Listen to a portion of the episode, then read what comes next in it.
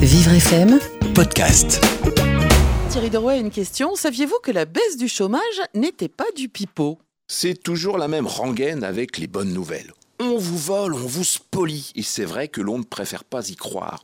Avec le meilleur taux de chômage, 8,1 en France et 7,9 en France métropolitaine, enregistrés depuis 11 ans.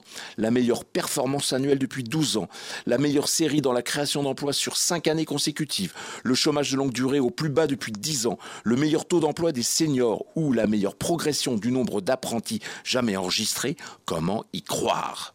Surtout que depuis que François Hollande s'y est cassé les dents et que son quinquennat avait été qualifié en la matière de modeste, on ne veut pas croire qu'Emmanuel Macron arrivera à ce tant espéré 7%. Surtout qu'avec une croissance qui patine à à peine plus d'un pour cent, il ne doit normalement pas être possible d'espérer la moindre baisse du chômage. Marine Le Pen, connue pour sa maîtrise absolue de ses dossiers, mais bon, comme elle s'est perdue sur les bancs d'Assas en section droit qu'elle a assurément suivi de travers, on ne lui en voudra pas de ne pas comprendre l'économie.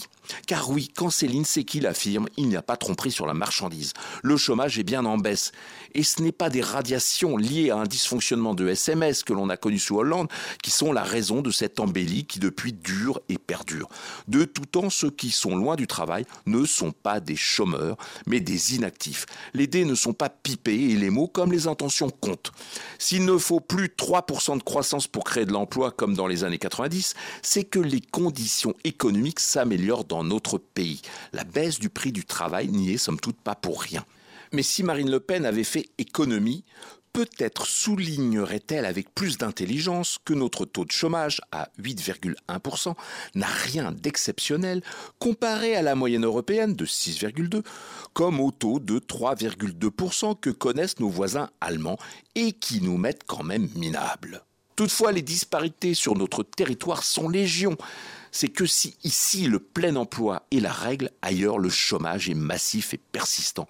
Donc si tout va mieux, tout ne va pas bien partout. Mais maintenant, vous savez que la baisse du chômage n'est pas du pipeau.